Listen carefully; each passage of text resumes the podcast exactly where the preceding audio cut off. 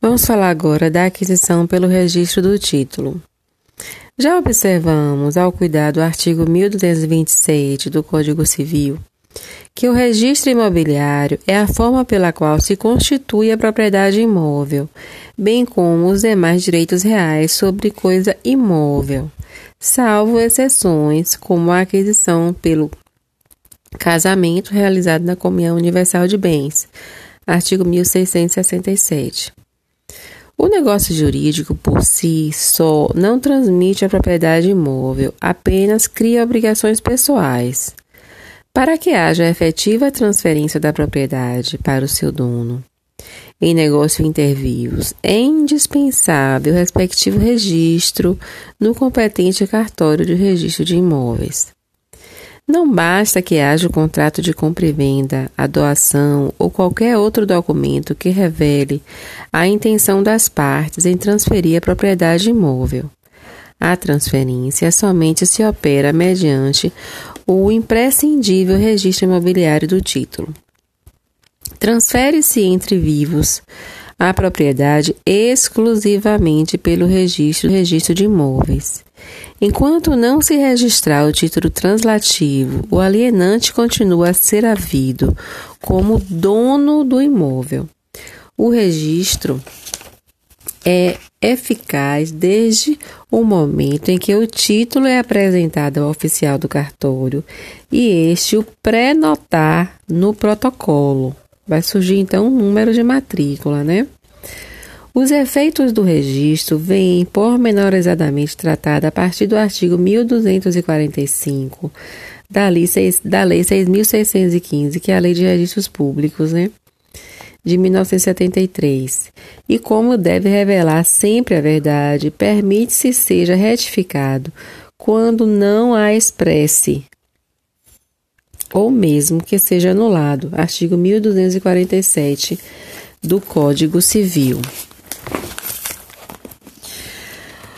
Os principais efeitos produzidos pelo registro é que aqui se aplicam ao registro da aquisição da propriedade imóvel ou dos demais direitos reais são sobre coisa imóvel são, então, os principais efeitos produzidos pelo registro e que aqui se aplicam ao registro da aquisição da propriedade imóvel ou dos demais direitos reais sobre coisa imóvel são: primeiro, a publicidade, segundo, a legalidade, terceiro, a força probante, quarto, a fé pública, Quinto, a continuidade. Sexto, a prioridade. Sétimo, a instância. Sobre a publicidade. Torna público, isto é, de conhecimento geral, erga omnes, o direito ali registrado, valendo assim contra terceiros. Sobre a legalidade. Presume-se que a informação ou título registrado é legal e que não contém vícios, pois o oficial só procede ao registro somente se não encontra irregularidades. Da força probante ou fé pública. Os registros provam as informações nele contidas, pois gozam de presunção de veracidade, fé pública da continuidade. Deve haver sequência lógica e perfeita. Encadeamento dos registros, só se admitindo o registro seguinte se compatível com o registro anterior. Prioridade: primeiro no tempo, primeiro no direito. Se os títulos forem incompatíveis ou contraditórios entre si, o que for registrado primeiro impede o registro do segundo. Se os títulos forem compatíveis entre si, a situação jurídica previamente registrada tem prioridade do ponto de vista jurídico àquela que seguiu. Se forem apresentados ao cartório de registro no mesmo dia, a pré-notação feita em primeiro lugar assegura a prioridade no registro. Agora sobre a instância. O registro, o registrador, desculpe, o registrador não pode proceder de ofício. É inerte, não age sem provocação pelo interessado. Agora eu queria tecer algumas informações sobre a matrícula. Matrícula é o núcleo do registro imobiliário. É o documento que atesta a existência do imóvel e perpetua toda a vida, toda a sua vida jurídica.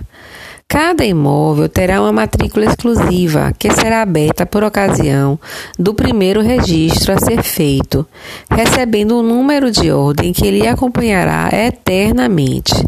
Deve conter a precisa identificação e individualização do imóvel, as suas características, confrontações, localização e área, bem como o nome, domicílio, nacionalidade e demais identificações do proprietário.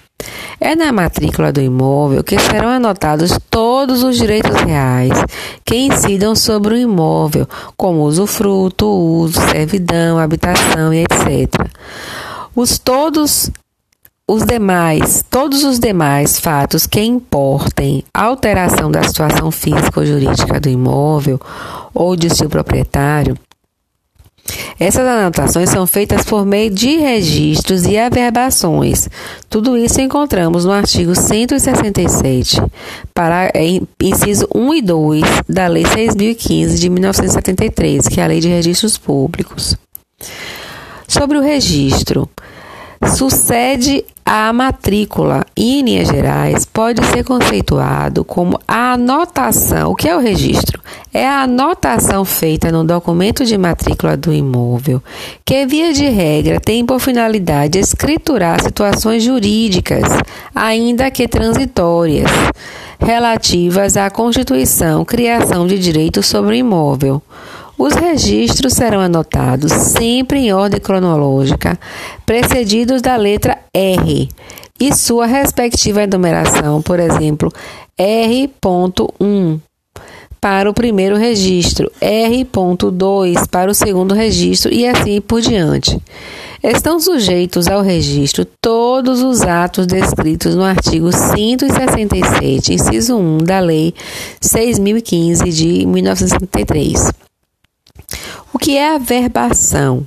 Assim como o registro, são anotações feitas na matrícula do imóvel, mas que têm normalmente por finalidade escriturar as alterações e extinções do, de, dos atos levados a registro. Assim como os registros, as averbações também serão sempre anotadas em ordem cronológica, precedidas da letra AV e sua respectiva numeração sequencial, por exemplo, AV1 para a primeira verbação, AV2 para a segunda e assim por diante.